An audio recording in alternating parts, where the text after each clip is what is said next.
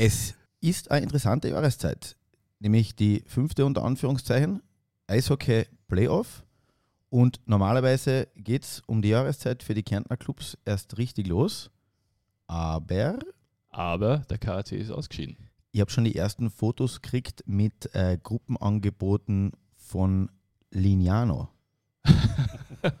Für Die kommen, circa 25 Mann. die kommen sicher aus einem Vielhaar-Reisebüro, schätze ich mal, oder? Das kann sein. Mit besten Empfehlungen vom VSV. Blödsinn. Wir sind wieder bei einer neuen Podcast-Folge. Martin Quendler, Sportchef der Kleinen Zeitung. Und mein Gegenüber ist der Stefan Jäger. Ich bin froh, dass du nicht Gegner gesagt hast, Gegner. sondern, nur Man, gegenüber. manchmal Gegner, manchmal Gegenüber. Und wir reden heute mit jemandem, der schon ein, zwei Jahre mit dem Kärntner Eishockey verbunden ist. Er hat einen Spitznamen. Und der kommt von einem Ex-Kollegen von uns. Der weiße Hai. Helmut Reichel. Guten äh, Tag, guten Vormittag. Guten wir freuen uns, Morgen. dass du Zeit genommen hast. Ja, gerne, gerne. Helmut, äh, normalerweise um die Jahreszeit, wie schon angesprochen, hast du andere Sorgen, nämlich nächstes Spiel. Jetzt ist einmal, welche Flipflops ziehe ich an, beziehungsweise welcher Golfplatz sperrt in Kärnten als erstes auf? Ja, das ist ein bisschen eine tragische Situation heuer. Haben wir schon, schon lange nicht mehr gehabt. Äh, ich glaube, wir werden ja noch ausführlich über die ganze Saison zu sprechen kommen. Ich möchte noch kurz zusammenfassen, dass es für uns heuer so ungünstig wie eigentlich nicht zu erwarten ausgegangen ist oder überhaupt abgelaufen ist. Nach einem sehr guten Start von uns, wo ich mir gedacht habe, heuer werden wir sehr wenig Probleme haben, ist auf einmal diese Corona-Geschichte gekommen und Verletzungsangelegenheiten, die uns eigentlich bis zum Schluss, siehe fünftes Spiel oder drittes Spiel von Titscha, äh, besser gesagt erstes Spiel gegen die, die Wiener, nicht losgelassen hat. Und das ist halt immer das Problem. Man kann äh, sich bemühen, wie man will, eine Mannschaft so fit zu machen, dass sie möglichst ins Finale kommt. Aber wenn äußere Umstände mitspielen, da kannst du machen, was du willst. Das ist höhere Gewalt. Da kommt eine gewisse Altersmilde durch. Ich wollte gerade Ich sagen, wollt milde Worte normalerweise. Vor 15 Jahren waren fünf Köpfe gerollt, Eismaster, Trainer, Manager, alle weg, drei neue, wir bauen sofort um. Aber fairerweise muss man sagen, an dem, äh, Es stimmt, was der Helmut sagt. was, was er sagt, weil ich meine, das, das ist allen Mannschaften gleich gegangen, gerade den Wienern. Äh, vielleicht reden wir trotzdem noch mal kurz über die, über die, über die, die Partien, die da jetzt waren, weil es einfach ein Auf und Ab war. Ja, ich glaube, also sagen wir von Anfang an, dass wir äh, schon allein, dass wir diese Zwischen-Playoff spielen mussten gegen Bozen, äh, war das natürlich eine zusätzliche Belastung, die aber aufgrund des positiven Ausganges sehr nicht negativ war, zumindest am Beginn der ganzen Serie nicht. Das hat man auch im ersten Spiel gesehen und da haben wir schon vielleicht nicht unser bestes Spiel gespielt, aber sehr konzentriert und, und im eigenen Drittel gut verteidigt und halt in der Overtime gewonnen. Die nächsten zwei Spiele würde ich am liebsten vergessen. Vor allem das Spiel zu Hause war für mich eine einzige Enttäuschung, wo ich mir gedacht habe, jetzt werden wir den Grundstein zum Aufstieg legen. Ja, ich weiß nicht, was in den Köpfen vorgeht. Und im zweiten, im dritten Spiel in Wien war es nicht viel anders. Nicht? Da haben die einfach besser gespielt, haben zweimal verdient gewonnen. Und dann die, die nächste Auswärtspartie haben wir natürlich wieder nicht notwendig, aber halt verloren. Nicht? Aber auch nicht wirklich gut gespielt. Und dann, was in der Mannschaft steckt, hast du in den nächsten zwei Spielen gesehen. Sie haben gekämpft, sie haben gebissen, sie haben gekraut, so lange, bis wir also die zwei gewonnen haben. Und das dritte, also das letzte jetzt, äh, ich sage euch ganz ehrlich, ich glaube, das war eine Mischung aus Müdigkeit und einfach äh, nicht hundertprozentig konzentriert. Und wie ich gehört habe über die Ausfallflut der Wiener, war ich gar nicht glücklich, sage ich ganz ehrlich. Weil ich weiß, was oft in der Mannschaft sich dann im Kopf abspült. Sie sind nicht hundertprozentig konzentriert in das Spiel gegangen. Und in dieser Liga kannst du gegen keine andere Mannschaft gewinnen, wenn sie wirklich kämpft, wenn du nicht volle Probe fährst, das Letzte, was dir herausholst. Und wenn du mental, und das haben wir beim KC leider schon sehr oft erlebt, nicht richtig in das Spiel hineingehst, du findest drinnen nicht mehr den Faden. Er ist weg. Mhm. Jetzt, äh, wolltest du was sagen? Okay. Was mir aufgefallen ist in der ganzen Serie, und das ist immer so ein bisschen ein KC-Thema. wir haben einen Haufen, wie ich sage wir, ist das aufgefallen? Ich habe gesagt wir. Ja, weil du. In Villa, in Villa kriegen sie jetzt alle Schluck auf. Na, die wissen schon, wie du tickst. Äh, Früher war immer so, die Villa haben gesagt, ich bin ein Katzler und der KC hat immer gesagt, ich schreibe so schlecht über sie, ich bin quasi ein Villa, hat aber gewusst, ich habe alles richtig gemacht. Aber was mir aufgefallen ist beim KC, ist die, die physische Stärke. Du hast ähm, einen, einen Haufen technisch versierte Spieler, gute Eisläufer, schnelle Eisläufer, aber ähm, die Reaktion zum Beispiel auf den beim Ausfall vom, vom, vom Steven Strong bei, bei dem Foul, wenn ein Maxi Klenker, ein Sean Brown, äh, von der Kapazunda ähm, da gewesen wäre, dann hätte der äh, Wiener Stürmer vermutlich gleich das gleiche Taxi nehmen können. Genau. Aber das äh, Entschuldigung, Verteidiger, der, Ja. Herr, der wäre gleich das gleiche, gleiche Taxi nehmen Ist- können Richtung UKH. aber das soll jetzt keine sich- Aufforderung zur Gewalt sich, sein. Nein, nein, nein, aber aber du sich, weißt, das die, die, Reaktion hat mich einfach gestört, weil man Ja, verteidigt seine. Kollegen. Das hat sich geändert. Du kannst ja nicht mehr äh, während einer Saison von einem Moment auf den anderen umschalten. Wenn du das ganze, die ganze Saison schaumgebremst bist, danke, dass du mir das Mikrofon Mhm. richtest, aber es ist Ja, leider- ja. äh, es rutscht ein bisschen. Na, wenn du das, die ganze Saison irgendwie schaumgebremst bist und das, äh, solche, solche Situationen auch in der Liga nicht mehr gewünscht sind, also äh, solche Fights oder was auch immer, und äh, du kriegst sofort während der Saison schon Spieler Disziplinarstrafen, dann kann ein Spieler, glaube ich, im Playoff nicht mehr so schnell umschalten, oder? Helmut, wie siehst du das? Naja, ich sehe vor allem etwas, dass wir eigentlich nicht einen einzigen Spielertypen dieses äh, Kalibers haben. Mhm. Wir haben also wohl zwar ein paar große drin, aber sind nicht diejenigen, die sich mit den Fäusten hinstellen und vielleicht die eine oder andere Auseinandersetzung suchen Mhm. oder beginnen. Das haben wir früher gehabt, wir haben zum Schluss mit Herrn Komri auch sowas gehabt. Mhm. Und das hat heuer Einen Polizisten. Ja, einen Polizisten. Das, wir haben keinen. Und es ist lächerlich, wenn ich mir jetzt von einem Herrn Schumnick verlange, er soll sich hinstellen, vielleicht mit Dodero da rauf anfangen. Nicht? Aber das, weißt du, wie das ausgeht. Mhm. Ne? Mhm. Und das ist einfach in der heutigen Konstellation mit diesen äh, Mannschaftsaufstellungen nicht drinnen, diese Typ. Und das ist vielleicht der Fehler, wenn man sagt, man kriegt solche Typen nicht immer. Diese wirklichen Goons, Mhm. die darfst eh nicht mehr nehmen, Mhm. weil die sind ja sofort auf Dauer gesperrt. Das musst einen nehmen, der sowohl beides kann, ein bisschen laufen kann und Also so wie ich. Ja. Der Martin Quendler hat kurz aufgezackt. Neben, neben, neben Aber mir. lautstark. Bei Laufen hat es mir ein bisschen zusammengezuckt. Aber ich, ich probiere immer, ich probier immer mein Möglichstes, aber in der Rundung bin ich giftig. Also falls, falls jemand auf die Idee kommt. Macht da keine Sorgen, solche Sachen kann man ruhig ausschneiden. ähm, da- die- jetzt, jetzt stellt sich für mich natürlich die Frage, wenn man jetzt so eine Saison hat, glaubst du, dass es ge- generell, und Corona haben wir, mit dem haben alle zu kämpfen gehabt, war es wirklich ein Corona-Thema oder ist beim KCO immer sagt, der Mindestziel ist der Meistertitel, ist sowas dann immer ein bisschen der Auslöser, um die Mannschaft umzubauen? Ja, was glaubst du, wie viele äh, Stunden wir diskutiert haben, was wir tun sollen, wen wir holen sollen, wie viel wir Ausländer wir holen sollen und so. Wir haben eigentlich mit Gründung des AHL-Teams versucht, einen anderen Weg zu gehen. Dass man nicht immer nur mit Ausländern oder Ausländerersatz dann sofort wieder einen Ausländer holt, dass man versucht, eigene Leute aufzubauen. Und ich muss ganz ehrlich sagen, es ist nach äh, etlichen Schwierigkeiten zu Beginn auch dieses AHL-Team ganz gut ins Laufen gekommen. Und wir haben ha- auch heuer wieder gesehen, ich meine, du kannst jetzt diskutieren, ob das alles gut oder richtig war, aber es sind die, die Ausländer, wenn sie äh, verletzt waren, relativ gut ersetzt worden, sodass wir die längste Zeit vorne mitspielen konnten. Was dann am Ende der ganzen Grunddurchgangs passiert ist, wo wir auf einmal vier, fünf Mal verloren haben oder was, fragen mich nicht.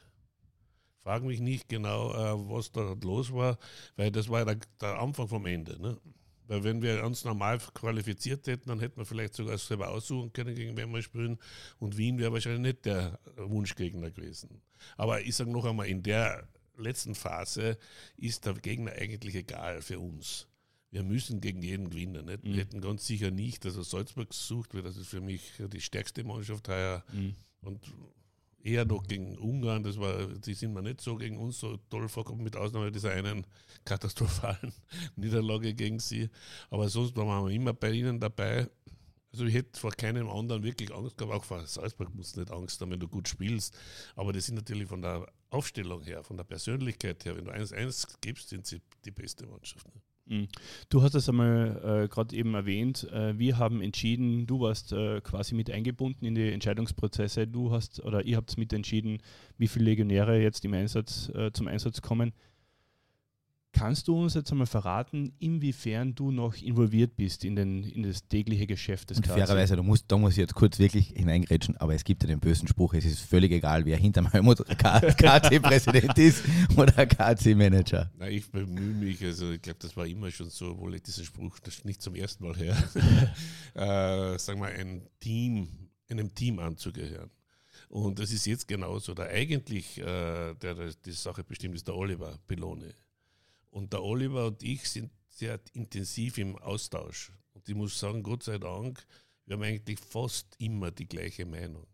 Und wir haben auch heuer, aber der Oliver muss man oft schnell entscheiden, ich war nicht immer verfügbar und so weiter. Er hat immer die Entscheidungen getroffen, die ich auch ihm empfohlen hätte. Also insofern gibt es da überhaupt kein Problem. Wir, wir gewinnen gemeinsam, wir verlieren gemeinsam und wir bauen gemeinsam um.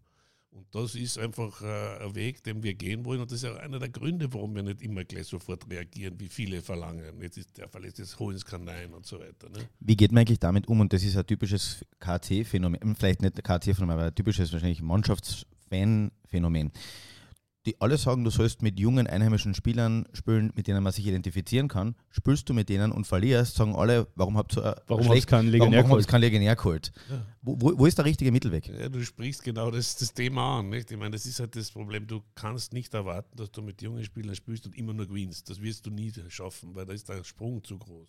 Er ist jetzt kleiner geworden durch dieses AHL-Team, aber er ist immer noch da.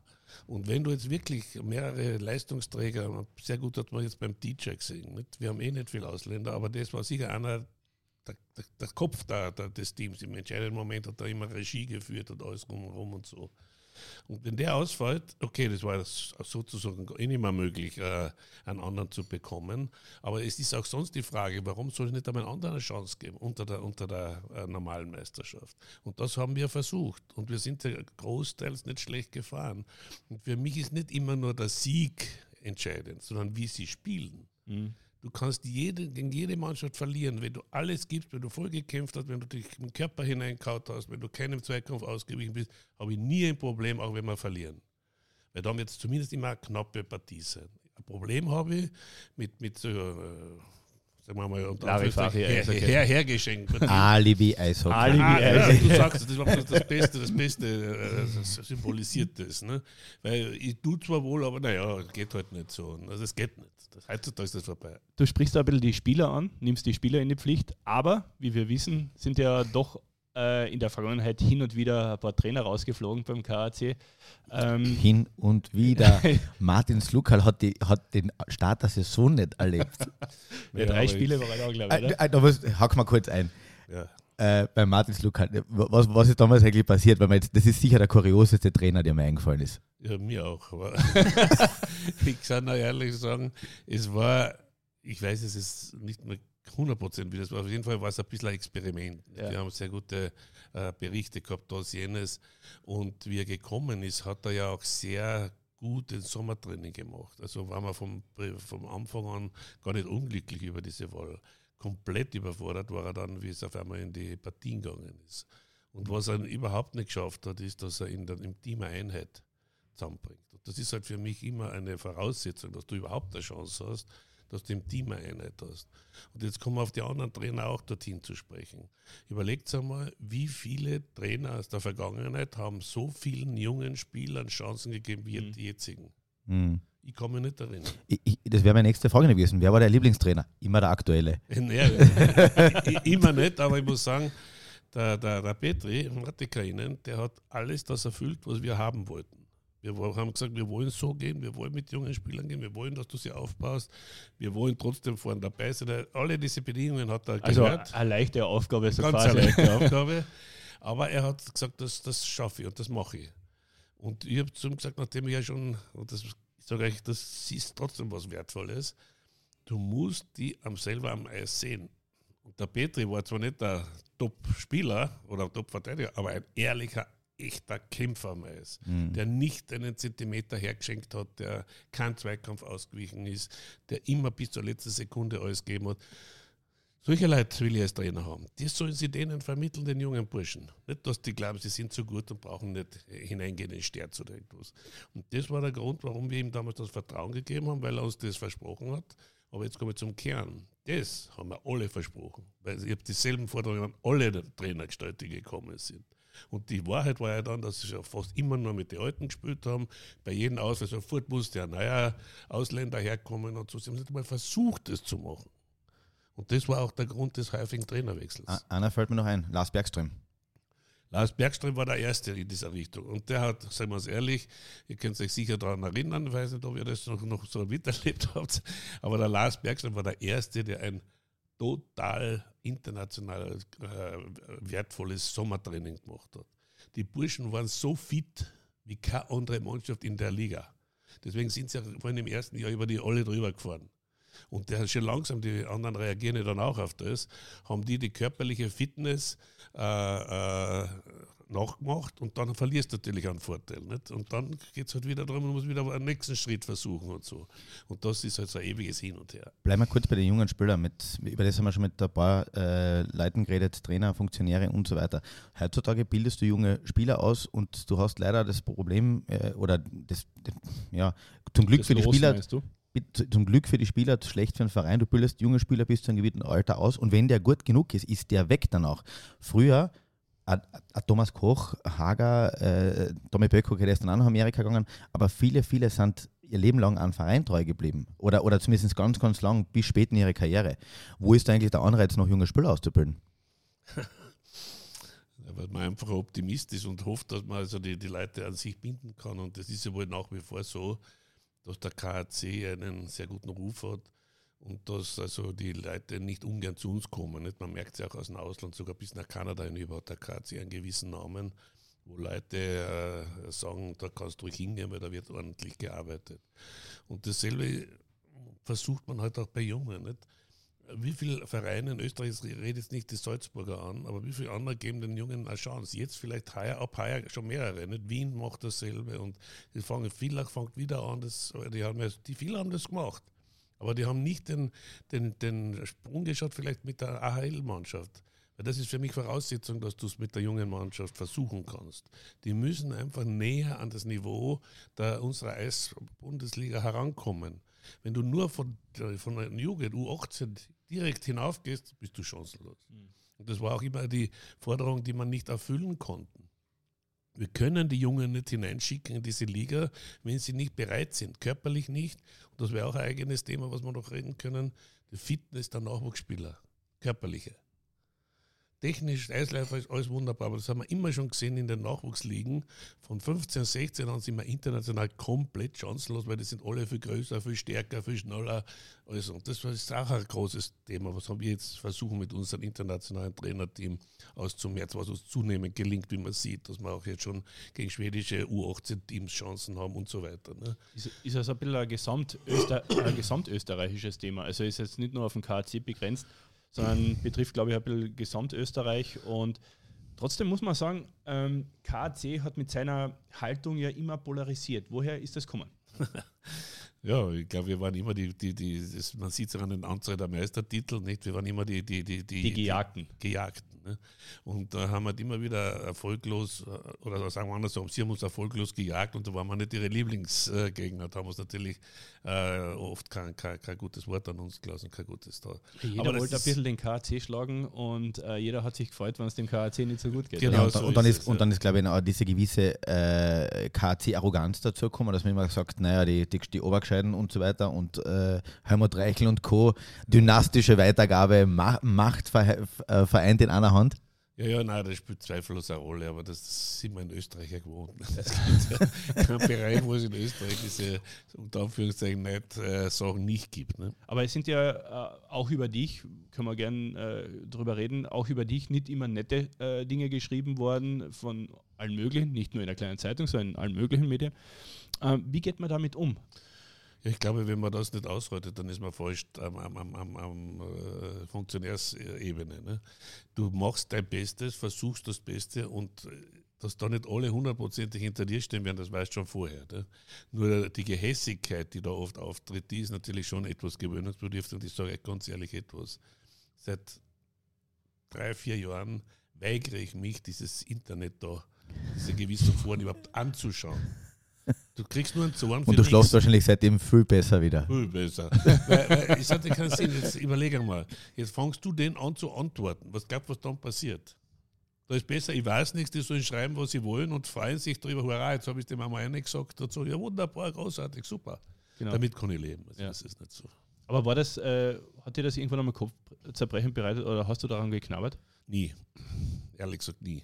Weil ich habe mir auch nie also jede Meinung zu Herzen genommen. Es hat jeder das Recht auf seine Meinung. Das soll sich aussprechen, auch kein Problem. Mir es nur ärgert hinten herum. Wenn hinten herum so Vorwürfe kommen, die man, die man nicht beantworten kann, also falsche Vorwürfe, die man nicht beantworten und nicht widerlegen kann, das finde ich eine Gemeinheit. Aber wenn der sagt, der Trottel, der Reichel soll da mal verschwinden oder was weiß ich, ja, lass ihn halt. Aber gibt es da irgendeine Headline, die dir noch im Kopf geblieben ist? Äh, na. Er konnte sich an keine einzige Geschichte von dir erinnern. Nein, ich sage noch einmal, ich habe gegen kritischen Journalismus nichts, wenn er kritisch und ehrlich ist. Überhaupt nicht, weil es ist ja seine Pflicht als Journalist, seine Meinung den Lesern zu vermitteln. Es muss ja nicht meine Meinung. Wir können ja nicht einer Meinung sein, das gibt es immer. Deswegen bin ich niemand böse, wenn er seine Meinung sagt. Dann diskutiert man, das haben wir öfter gemacht, haben wir diskutiert über gewisse äh, Ansichten von dir, die du da veröffentlicht hast. Dann haben wir jeder unsere Meinung gehabt. Entweder wir haben uns geeinigt oder nicht. Okay, passiert auch nichts. Ne? Gibt es eine Entscheidung, die du gern rückgängig machen würdest? Ja, ganz sicher, aber mir fällt keine ein. Ja. Es sind zu viele. So. Ja, sicher, sicher. Man, es ist so logisch, bitte, wenn man äh, so lange da oben ist, dann macht viele äh, Entscheidungen, die du vielleicht dem Sport, ich weiß nicht, ob das sehr gescheit war. Nicht. Aber du, im Moment musst du halt machen, nützt ja nichts. Red, red mal kurz, du hast, ähm, du bist wahrscheinlich einer der längst dienenden Eishockey-Funktionäre in Österreich, wenn nicht der längst dienende. Würde, mir, fallen, mir fallen sonst nicht, nicht, mehr, nicht mehr viele ein. Würde letzteres sagen. Du hast, du hast hunderte Spieler gesehen, erlebt. Gibt es einen Spielertypus oder einen Spieler, der dir besonders in Erinnerung bleibt? Gibt es etwas, wo du sagst, das, ist, das emotionalisiert mich heute noch? Ja, freilich, da gibt es mehrere. Ne? Jetzt, wir haben also, der erste, der mich elektrisiert hat, war aus Kare, aus Björns Kare, weiß nicht, ob ich mich erinnern kann. Ja, ja, erinnern, erinnern nicht, aber also es, von, es Erzählungen, von Erzählungen. Als Klang, das Bates klang vor der Eishockey-Mythos. Ja. ist damals wirklich äh, wie ein Spieler aus einer anderen Welt gekommen. Ne? Und dann waren viele sehr gute Spieler, nicht, die, die äh, sicher alle äh, top sind, aber ich glaube, ein Spieler hängt auch davon ab, in welcher Mannschaft er ist passt seine Spielweise zur Mannschaft dazu oder nicht. Die Zeiten, wo einer allein äh, alles Mögliche entscheiden kann, die sind schon, schon lange vorbei, das wissen wir ja alle. Ne? Das ist sogar im Nachwuchs in der Zwischenzeit schon so, dass früher haben, hat ein einziger großer, schneller, guter Spieler eine ganze äh, Altersklasse entschieden. Ne? Und äh, jetzt gibt es das auch nicht mehr. Ne? Das ist einfach das. Jetzt, dem bist du elegant ausgewichen jetzt. Aber gibt es so Typen, an die man sich erinnert? Ich meine, wir haben mit Martin öfter darüber geredet, dass diese Typen ein bisschen ausgestorben sind. Ja, es gibt noch so ein paar mit Ecken und Kanten, aber da wird dann aber auch die, die Ecken sind mittlerweile sehr abgerundet. Sehr abgerundet, genau. Vor allem beim ja. KAC. Also da getraut sich keiner mehr aus der Deckung aus, oder? Von den Spielern. Oder hast du das Gefühl, dass da noch irgendwer äh, in der Öffentlichkeit so quasi. Ja, ich glaube schon in der Öffentlichkeit weniger. Ja. Ist, ist, auch richtig, nicht? weil das soll nicht immer alle äh, Grund zu, zum, zum Anecken geben. Nicht? Und das ist zweifellos, wenn irgendein sehr guter ausländischer Spieler irgendwas sagt, was provokant ist gegen irgendwen anderen, dann wird das natürlich in der Presse breit getreten. Ist ja logisch, das ist ja was, was sie ähm, berichten muss. Ne? Ja, muss ja nichts Schlimmes sein. Nein, aber es ist allein das. Da ist einmal der Präsident nicht in der Schusslinie. naja, ich bin lieber in der Schusslinie als meine Spieler. Das muss ich aushalten. Der Spieler muss das nicht so aushalten. Aber äh, es gab ja Zeiten, weil wir Björn Skare erwähnt haben, äh, der Walter Grill, ehemaliger KTZ-Eishockey-Journalist. Jetzt bin ich gespannt, was jetzt kommt. Hat mir einmal erzählt, dass, der, äh, dass er ihn gescoutet hat bei einer B- oder CWM in Rumänien, in Galati, ich wenn man das richtig ausspricht. Mhm. Ähm, das verkörpert so ein bisschen diese, diese gute alte Zeit. Mittlerweile ist es ja so, dass äh, Scouting-Reports verfasst werden, Videos werden quer über den Globus geschickt, äh, der, der, GM schaut sich alle möglichen Spieler an, holt Informationen ein.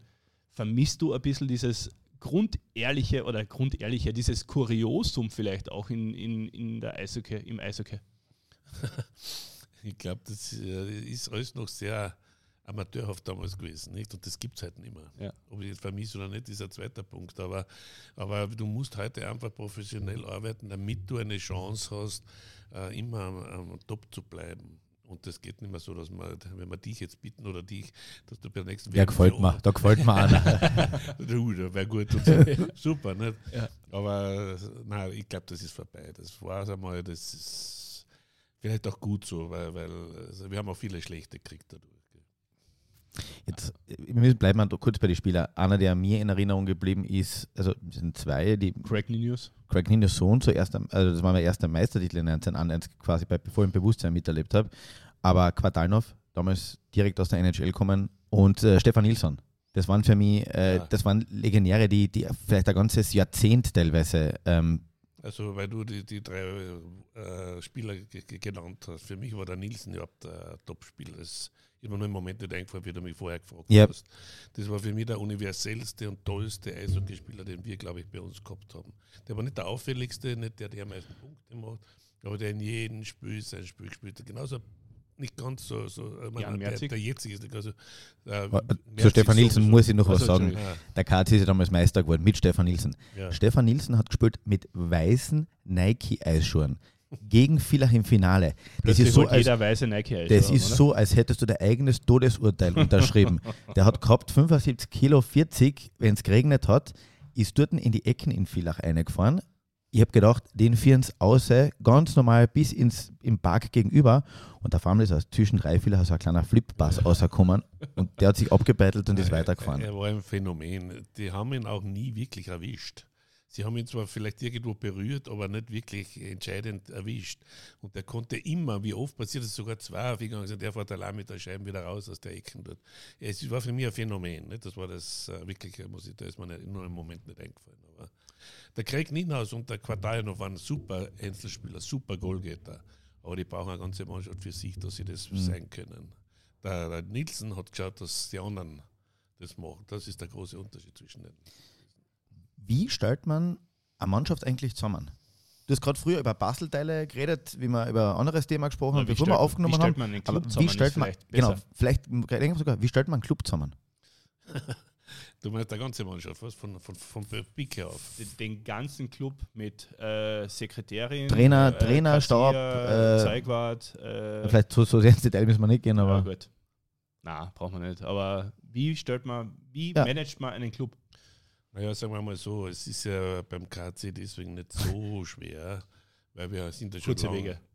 Nein, erstens das und zweitens haben wir, haben wir ja die Organisation schon ziemlich lang und du kannst natürlich dann an einzelnen Rädchen drehen, was wir auch getan haben und dann kommt ja dein Gebilde heraus. Ich meine, es ist ja alles nicht so, dass vom ersten Augenblick an alles so läuft, sondern du, du kommst erst drauf, aha, da braucht man noch jemanden und aha, der ist vielleicht der falsche Wechselmann aus. Also diese, diese Schreineinstellung passiert ja laufend weiter. Du brauchst einen, der für alles verantwortlich ist, das ist bei uns jetzt der Oliver, Gott sei Dank der macht alles und macht sich auch Tag und Nacht Gedanken, was er verändern könnte, was er besser machen könnte, wo es noch nicht hundertprozentig hinhaut.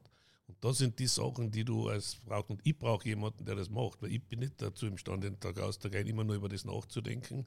Ich kenne auch oft diese Leute nicht, die, die, die äh, entscheidend sind, damit man gewisse Spieler oder, oder Trainer oder was kriegt. Das sind jahrelange Kontakte und Vertrauenspositionen, die musst du haben. Die kannst du nicht sagen, jetzt hole ich einen super Manager und der macht das jetzt. Ne? Nix. Du hast das äh, angesprochen, Oliver Piloni hat ähm, die Generalvollmacht quasi beim KAC. Äh, es gab da einen, der hat die sportliche Vollmacht gehabt, der Dieter Kalt. Und dann hat es äh, plötzlich diesen Knatsch gegeben, Oliver Piloni ist geblieben, äh, Dieter Kalt musste den Verein verlassen. Warum hat sich das so entwickelt? Warum äh, kommt der KAC eben mit einem General Manager und nicht mit einem Sportdirektor zusätzlich aus? Sagen wir mal so, das war damals eine Konstellation, die für mich nicht glücklich gelaufen ist, weil, muss ganz ehrlich sagen, retrospektiv haben die beiden nicht optimal zusammengearbeitet. Ne? Es hat der, der, der, der Dieter hat auf Oliver zu wenig gehört, meiner Meinung nach, in, was er ihm sportlich äh, eingeflüstert hat, sondern hat seinen Kopf durchgesetzt. Und wie man gesehen hat, äh, war das nicht sehr erfolgreich am Ende. Es sind dann es ist jetzt nicht so, dass mit einer Saison alles weg ist, aber es ist eigentlich die ganze Entwicklung der Mannschaft in dieser Saison sportlich nicht so gewesen, wie wir uns das erhofft hatten. Und dann musst du halt irgendeine Entscheidung treffen. Und wenn du glaubst, das ist etwas nicht richtig, was du hast, dann hat es keinen Sinn, es zu lassen. So leid es mir für den Dieter auch tut. Ich meine, ich habe ihn persönlich irrsinnig gern. Es war damals keine leichte Entscheidung, muss man glauben. Aber ich war der Überzeugung, es war die beste Entscheidung für den KC, dass man den Oliver mit der Gesamtleitung äh, ausstattet und den Dieter sagt, tut mir leid, Dieter, es ist nicht das rausgekommen, was wir uns alle erwartet haben. Ne, von ihm ja auch nicht. Ne? Stimmt das? auch mehr erwartet. Ne? Stimmt es, äh, dass der Dieter wegen dem TV-Interview nach dem Bozenspiel rausgeflogen ist? Nicht deswegen. Das ist ein kleiner Baselteil im Gesamtbild. Ne? Okay. Ähm, du hast vorher etwas gesagt, was, wo auf das möchte ich nochmal kurz zurückgehen. Das, das war alles amateurhaft. Trink einen Schluck, du, du hast einen, einen, Frosch, einen Frosch im Und Hals. weg ist er. Du hast früher gesagt, früher war noch alles amateurhaft. Mittlerweile ist es so, dass es ja keine Vereine gibt oder Clubs mehr, sondern es gibt eine Betriebs GmbH. Was hat sich geändert? Weil beim KAC war man ja auch im Rest Österreich lang der Meinung, es wird halt einmal Geld ausgeben bis zum Ende des Jahres, dann wird der Strich drunter gemacht, dann kommt die Gönnerin, setzt das Ganze wieder auf Null und wir fangen wieder, wieder bei vorne an. Also das ist natürlich ein kompletter Unsinn. Wir sind jedes Jahr mit einem strikten Budget hineingegangen und haben uns sehr gut überlegt, was wir jedes Jahr haben wollten und haben das auch mit unserer Sponsoren besprochen. Und wenn wir dann zum Beispiel AHL-Team, gutes Beispiel, wenn wir was zusätzlich machen wollten, haben wir nicht einfach das Budget genommen oder das aufgeteilt, so, sondern haben wir mit ihr besprochen, Heidi, wir wollen das machen aus dem und dem Grund. Und sie hat immer schon ein Herz für österreichische Spieler gehabt, für die Entwicklung. Ich habe gesagt, äh, was kann das kosten? Haben wir also die Summe genannt, die unserer Meinung nach äh, das notwendig ist. Sagt sie, ja, macht es. Ne? So, so haben wir gearbeitet, aber nicht, dass wir hinein und so, uh, jetzt machen wir das, machen wir das, oh Maria, das ist jetzt rausgekommen, bitte zahl uns das. Hätte sie auch nicht getan. Mhm. Warum, warum äh, gibt es bis heute keine Heidi Horten Arena in Klagenfurt? War das nie das Thema, dass man gesagt hat als KAC, jetzt haben wir so eine Gönnerin, Milliardärin im Hintergrund. Ähm, ich will jetzt nicht, ähm, ja, also eine schlimme Aussage tätigen, aber sie könnte das wahrscheinlich aus der Portokasse bezahlen, eine, eine neue Eishalle. Warum ist das nie zustande gekommen? Vor allem, weil man weiß, dass eine neue Eishalle oder weil eine Eishalle ja für den Club eigentlich das Lebenselixier ist, mit, mit den ganzen äh, äh, Kiosk, Standeln und so weiter. Ich, ich hake trotzdem kurz ein, vielleicht hör mal, bevor du antwortest. Ich war letzte Woche ja bei einem der Spiele in Wien und habe dort den Hans Schmidt getroffen, der ja Kärntner ist und ähm, eigentlich der, wenn man so will, der Retter des Wiener Eishockeys, zumindest in der Form. Der hat es geschafft, in einer Stadt, die wirklich mit Eishockey nichts am Hut gehabt hat, jahrelang teilweise, ja, ähm, eine moderne Arena zu bauen, äh, wo er selber sagt, äh, Wien ist hauptsächlich Rapid und Austria. Und äh, warum schafft man das in Klagenfurt eigentlich nicht wirklich von Null auf? Ich habe eine Gegenfrage. Warum haben wir überhaupt keine Sportstätten in Klagenfurt? Wir haben eine einzige Sportstätte. Du dürftest das Stadion übersehen ja, haben. Ja, die braucht man nicht. Ne? Weil, weil, es ist der falsche Sportart. Wir haben keinen Verein dafür, der die Massen. Also die einzigen Male, wo unser großes Stadion voll war, war es bei uns. Wie wir also Winter-Eishockey gespielt haben dort, da war das Stadion voll. Also warum ist das denn? Wir haben keine Schwimmhalle, wir haben keine Eishalle, wir haben keine, was immer du willst. Wir haben keine Veranstaltungshalle, was ja noch schlimmer ist. Weil wir brauchst ja hier äh, mit der, unserer Eishalle, dass man ja so weit auskommt, wenn daneben ein schöneres, großes äh, Stadion wäre, wo man nicht nur Eishockey spielt, sondern auch Kongresse veranstaltet. Ich, wie ich also in Wien auf der Klinik war, haben mir die, die Wiener Ärzte gesagt, bitte veranstalte in Klagenfurt einen Kongress. Das war aber schon in den 70er Jahren. Ich hätte das bei dir daheim machen müssen. da haben sie gesagt, ja, ich habe nichts, es gibt nichts. Sagt er, aber viele hat ja auch Kongress. Sag ich, ja, Klagenfurt nicht. Und jetzt haben wir 40 Jahre später, immer noch nichts. Wie geht das? Da, ist, da ist was. Äh, das stimmt was nicht. Und jetzt kommen wir auf das aus Wien. Wien hat eine Partei was zu sagen. Und wenn es dem Schmidt gelingt, was ja auch weiß, also dass er ideologisch in die Richtung tendiert, gelingt, das Geld aufzutreiben. In Wien ist ja ein Budget, das kann man mit Klagenfurt nicht vergleichen, Sportbudget. Ne? Da halt ein bisschen was ab. Und Ser hat sicherlich zusätzlich auch noch was investiert dort, weil er immer als Sponsor der super Fanatiker des Eishockeys ist. Und er hat aus Eishockey ein Produkt gemacht in Wien. Und dort hat er wieder wiederbelebt, weil das war ja tot dort. Ne? Mhm. Hat ja niemand mehr interessiert. Jetzt hat er wieder einen Nachwuchs, jetzt hat er wieder die erste Mannschaft, die vorne mitspielt und so. Toll, das kann man nur Hut ziehen vor ihm, dass er das gemacht hat. Ne? Und dasselbe war die Antwort, warum wir das nicht haben. Und die, Politik ist nicht beweglich. Wenn irgendeiner irgendwas vorschlägt, sagen die anderen, nein. Ne? Sie vergönnen sich gegenseitig nichts, äh, keinen Erfolg. Und wenn also solche Machtverhältnisse wie in Klagenfurt sind, wo es sehr ausgeglichen ist, wo du allein nichts tun kannst, dann kommt genau das heraus, der absolute Stillstand. Kein Eisstadion, kein, kein, kein Schwimmstadion. Schwimmen bitte. Seit 20 Jahren wissen wir, dass das gesperrt wird. Jetzt fangen sie an nachdenken über ein Provisorium. Ne? Mhm. Ich meine, das kann ja nicht sein normalerweise. Ne? Und was Eisstadion betrifft, ist, ihr wisst ja alle, dass jetzt der Bau beginnen soll des neuen Stadions, unter Anführungszeichen mhm. neu. Mhm. Aber wäre das nicht, äh, wäre äh, Heidi Hort nicht in der Position zu sagen, gut, äh, ich kaufe das Grundstück, ich kaufe die Halle, ihr könnt machen, was ihr wollt und der KAC hat eine neue Heimstätte und ist abgesichert, zumindest wirtschaftlich auf die nächsten 100 Jahre. Äh, ich glaube, das ist so typisch die Vorstellung des Fans. Äh, wir, wir sagen, wie hoch, wie breit, wie tief und, und sie baut. Wieso nicht? naja, bei aller Wertschätzung, aber die, die ich muss ehrlich sagen, äh, mit dem äh, Projekt bin ich nie zu ihr hingegangen. Ich, ich komme auch nicht auf die Idee, das zu tun, weil wenn überall auf allen Städten möglich ist, eine Sportstätte zu schaffen, dann muss es in Klagenfurt auch möglich sein. Und seien wir uns ehrlich, hätte sie jetzt nicht die Hälfte dieser Kosten übernommen, hätten wir bis jetzt noch keine andere Eishalle. Das war nur ihre Bereitschaft, die Hälfte der Kosten des Umbaus zu übernehmen, dass die Stadt sich wieder bewegt hat. Und weil sie eben auch unter Druck gekommen ist und gesehen hat, nee, so kann das nicht weitergehen, äh, so, so jetzt müssen wir was tun, jetzt sind sie dann auf einmal was entgegen. Es war schwierig genug war schwierig genug, trotz dieser finanziellen Unterstützung das Projekt auf die Wege zu bringen. Und hoffen wir, dass der einzig positive Aspekt des, des frühen Endes, dass dadurch die Halle im die Herbst früher fertig wird. Ne? Obwohl, obwohl im Magistrat eigentlich alles KC-Fans drinnen sitzen, ist es einfach schwierig geworden. Gell? Ja, es ist schwierig. Wir reden kurz über die Zukunft. Ich habe schon am Anfang gesagt, du hast eine gewisse Altersmilde offenbar entwickelt. Wie geht es denn jetzt weiter mit, mit der Mannschaft? Über den Sommer, was, was, was passiert jetzt? Ja, ganz ehrlich, äh, wir haben jetzt, äh, nachdem äh, sagen wir, einige Beteiligten wieder so an Covid äh, leiden und bis Anfang nächster Woche in Quarantäne sind, haben wir leider eine Zwangspause bis Anfang nächster Woche. Dann werden wir ganz sicher mit den ganzen verantwortlichen Leuten, inklusive Trainerstab und allem Möglichen zusammensitzen, diese jetzige Saison möglichst genau analysieren, Ursachenforschung etc. Und dann müssen wir natürlich äh, versuchen, die, die Leistungen der einzelnen Spieler zu bewerten und wie es im nächsten Jahr weitergehen soll. Das ist schwierig genug, aber das wird jetzt nächste Woche passieren. Bleibt der Petty Matika in Klagenfurt? Ja, ich nehme an. Ja. Ich habe nichts Gegenteiliges gehört. Dürfen die KAC-Spieler nach dem Ausscheiden noch, noch in Delach, noch? noch, noch Delach Golf spielen gehen? Ja, nach wie vor natürlich. Was anderes. Es gibt was Kurioses. Dein Enkel spielt beim VSV. Also ich sage da ehrlich, also wenn das mein Vater hören würde, dann würde er sich im, im, im Grab rotieren. Das ist also eine völlig unvorstellbare Situation. Es ist leider so. Ich will auch ganz ehrlich gesagt über das Thema nicht wirklich reden, aber es ist für mich einfach unvorstellbar. Es ist so. Reden wir, dann, dann bleiben wir bei VSV KAC. Diese Wechsel zwischen VSV und KAC hat es noch ein paar Mal gegeben.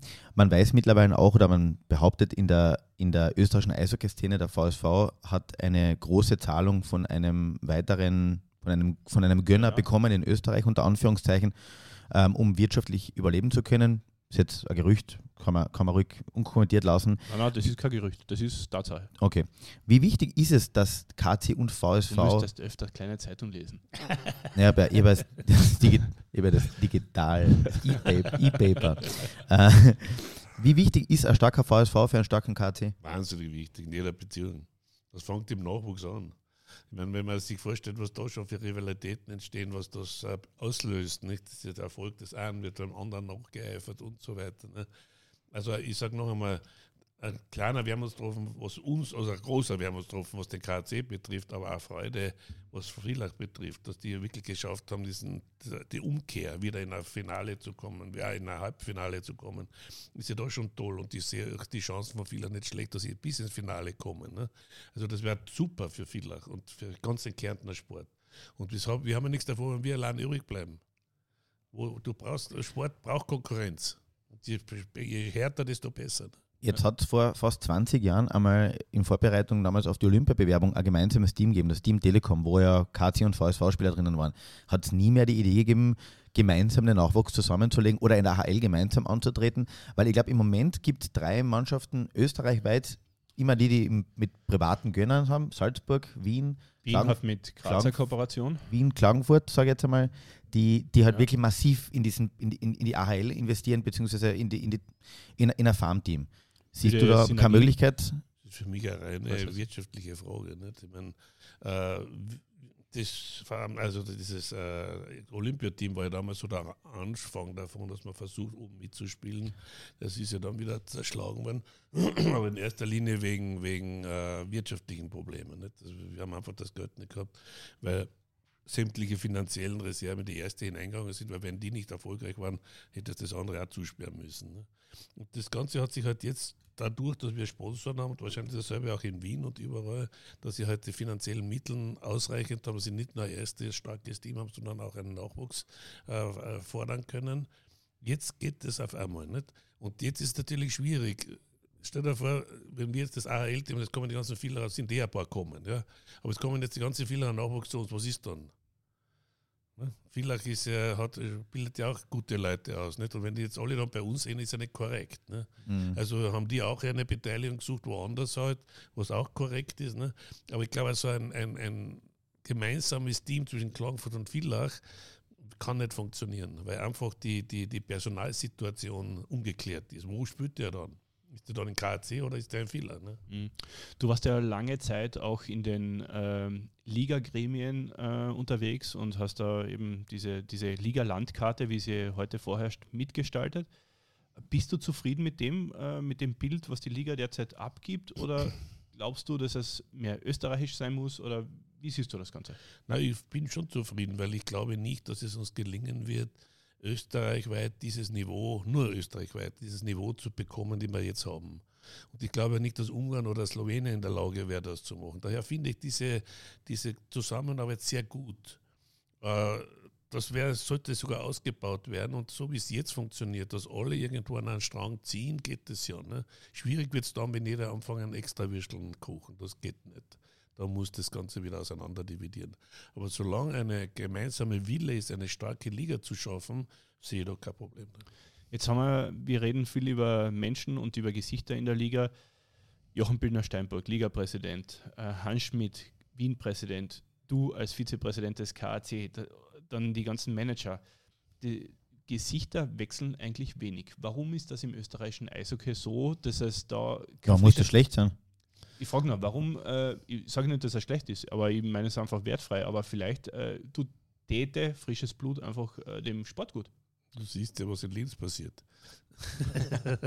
es ist, sagen wir so, dass vielleicht die, wir haben nicht diese breite Masse an, an, an, an Eishockey-Verständnis und, und an wirtschaftlichen Möglichkeiten, dass man da gar so viel wählen kann und tauschen kann hin und her. Ist die Zeit vorbei im österreichischen Eishockey, wo man das über Vereine abwickelt? Braucht es einfach einen Owner, also einen Eigentümer, der dem ein Verein gehört äh, oder ein Unternehmen, dem ein Verein gehört?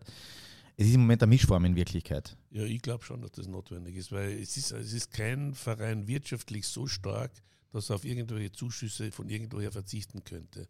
Es wäre was anderes, vielleicht einmal ein Versuchungswert, das, was du früher erwähnt hast, dass eine Frau Horten uns eine schöne große Eishalle hinstellt und wir versuchen durch Vermarktung autark zu werden und selbstständig das Ganze zu finanzieren. Möglicherweise. Und dann ist es ein Verein in Österreich. Dann ist es aber immer erst einer. Ja. ja. Und das ist, äh, mein Salzburg ist ja auch, äh, was, was soll man sagen, ohne, ohne Mateschitz brauchen nicht einmal nachdenken. Nicht? Vor allem in diesen Bereichen, ihr habt sicher die Akademie gesehen, mhm. so, was sich dort abspielt, das ist ja eine Weltklasse, nicht, was dort passiert. Mir wundert eh, dass dort nicht noch viel mehr herauskommt, nicht? weil das ist wirklich alle Möglichkeiten, dass sie dort das aufbauen. Ja, viele, viele Spieler sind eigentlich deutscher Herkunft und äh, wie man weiß, äh, schaffen die das dann in der DEL oder bleiben dann in der DEL und spielen nicht in der österreichischen Liga, oder? Naja, weil sie dort herkommen. Ne? Ja. Ich meine, das ist ja auch der Grund, warum wir möglichst nicht zu viele vom Ausland. Wir brauchen schon, wir haben mit Slowenien einen sehr guten äh, Austausch und das ist aber befruchtend, nicht? weil wir kriegen gute Leute herauf.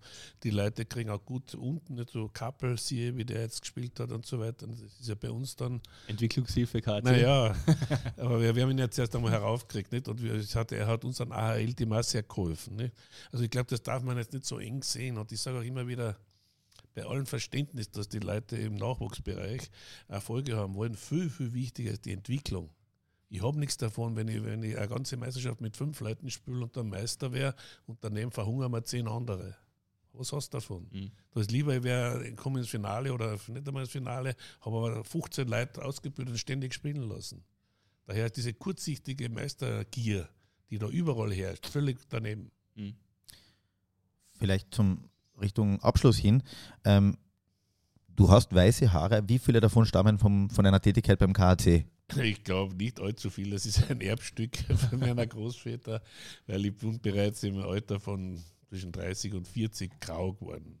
Und zuerst haben alle zu mir gesagt, wo ich färben lasse. Habe ich gesagt, ich habe mein ganzes Leben noch nie meine Haare gefärbt. Und so ähnlich sind die weißen Haare jetzt auch entstanden. Um die Frage auf eine ernstere Ebene zu heben, ähm, du machst das Jahrzehnte jetzt wie lange kann man das durchhalten? Wie lange haltest du das noch durch, unter Anführungszeichen? Wann ist es Zeit, auch die Staffelholz zu übergeben? Ich habe also je- ich, Nie. Oder ich hätte, ich, nein, nein, nein, überhaupt nicht. Ich hätte überhaupt kein Problem, also das zu tun, aber ich habe es dem Oliver gesagt, wenn er genug hat von mir, soll er es mir sagen. Dann ich werde ihm nicht im Weg stehen oder irgendjemand anderen, der das vielleicht, äh, so wie ihr sagt, als Jüngerer besser macht und, und moderner macht oder was auch immer. Ich werde niemandem im Weg stehen. Aber solange alle sagen, ich soll es machen, und es macht mir immer noch Spaß, muss ich dazu sagen. Ja. Es ist nicht so, dass ich irgendwann einmal, ich meine, du hast halt einmal mehr Spaß und einmal weniger Spaß, sagen wir uns ehrlich, so wie heuer habe ich vielleicht ein bisschen weniger Spaß gehabt. Aber es ist trotzdem schön, wenn man sich jetzt wieder Gedanken macht, wie kann ich es nächstes Jahr besser machen. Ne? Und äh, für mich ist Eishockey einfach im Moment das, was ich haben möchte. Ne? Die großen Emotionen wird man von dir nochmal sehen in der Eishalle. Nicht mehr. Das ist die, die Weisheit des Alters. Ich, meine, ich habe ja früher wie die alle wisst getobt und was weiß ich, die Schiedsrichter beschimpft und alle, obwohl mir das immer noch relativ neu Dunkel, liegt. dunkel ist uns das in Erinnerung geblieben. Ich glaube, du wirst sagen, dunkelrot war er. Ja, ja, absolut, ja, war ja auch. Nein, ich muss immer noch sagen, also das wäre für mich noch ein, ein Grund, kurz anzuschneiden, die äh, Thematik der Bestrafung dieser schweren Fouls. Das ist für mich nicht akzeptabel. Das, was da jetzt passiert ist mit Strong zum Beispiel, dass der mit vier Spielen davon kommt. Also wenn äh, so eine absichtliche Verletzung äh, macht, dann muss der verantwortliche Mann, und das ist der Herr Leil Seitz, einfach härter durchgreifen, weil damit wird er niemanden äh, äh, abschrecken, sowas zu tun. Und das ist ein, ein Thema für mich, das aber leider von den anderen Vereinen nicht aufgegriffen wird. Die haben wahrscheinlich äh, Probleme damit. Mhm. Ich hätte kein Problem, wenn ein selber Foul einer von uns macht, dass der ein halbes Jahr sitzt. Der ist selber Mhm. schuld. Mhm. Ich persönlich würde ja noch ärger äh, urteilen. Ich würde sagen, der soll äh, äh, von mir aus nur vier Spiele kriegen, aber erst dann, wenn der andere wieder spielt. Mhm. Mhm. Das wäre dann eine Strafe. Dann fängt dann noch den Hoppala, wenn ich den jetzt wirklich lang verletzt, dann muss ich ein halbes Jahr zuschauen. Ne? Das wäre Abschreckung. Aber nur sagen, naja, der hat sich nicht absichtlich gemacht oder ich glaube nicht, dass der das absichtlich macht. Das ist mir zu wenig. Das ist die Gesundheit der Spieler. Das dasselbe, ob du, ob du äh, hinausgehst und, und sagst, äh, äh, bei der Bande, wenn einer direkt an der Bande steht, kann ich den checken mit aller Kraft, die ich habe. Wenn aber ein Meter wegsteht, darf ich ihn nicht einmal anrühren, weil dann ist Gefahr, dass er hinein. Und das, dieses Fairness, und da muss ich noch etwas dazu, das müsste man den Spielern bereits im Jugendalter beibringen oder im Kindesalter beibringen. Dass ein Spieler, der ein Meter weg von der Bande ist, einfach non-touchable ist. Der darf nicht hineinfliegen. Das ist ein Thema des Respekts. Ja, ein Respekt des, des, des Gegners, von der Gesundheit des Gegners. Und ohne dem ist Eishockey ist ein harter Sport, aber ohne Respekt geht es nicht. Wir haben jetzt Respekt bekommen vor dir. Den haben wir schon vorher gehabt. Nein, den haben wir vorher gehabt für die Kleine äh, Korrektur. vielen, vielen Tätigkeiten oder viele Jahre der Tätigkeit. Zurück zum äh, Eingangsthema Weißer Hai. Wie bist du zu diesem Spitznamen gekommen? Frag mich was leichter. Also ich weiß jetzt nur, dass der, dass der, der Tragen, das mir äh, sagen wir, Christian erfunden- Tragner, Kollege von, Kollege von der. Kronenzeitung, Ja. hat den Begriff geprägt, Ja, glaube genau, was ich weiß. Aber ich weiß nicht, ja, weiß ist klar, woher das kommt, nicht? Aber Hai verstehe ich überhaupt nicht. Vielleicht. ich. Helmut Reichel, vielen herzlichen Dank, dass du dir Zeit genommen hast. Wir wünschen äh, viel Glück beim Aufbau der Mannschaft für das nächste Jahr Und, und, viel Spaß bei äh, deinem weiteren Engagement fürs Eishockey. Mach ich. und viele Golfrunden im Sommer. Ja, das werde ich auch machen. Danke.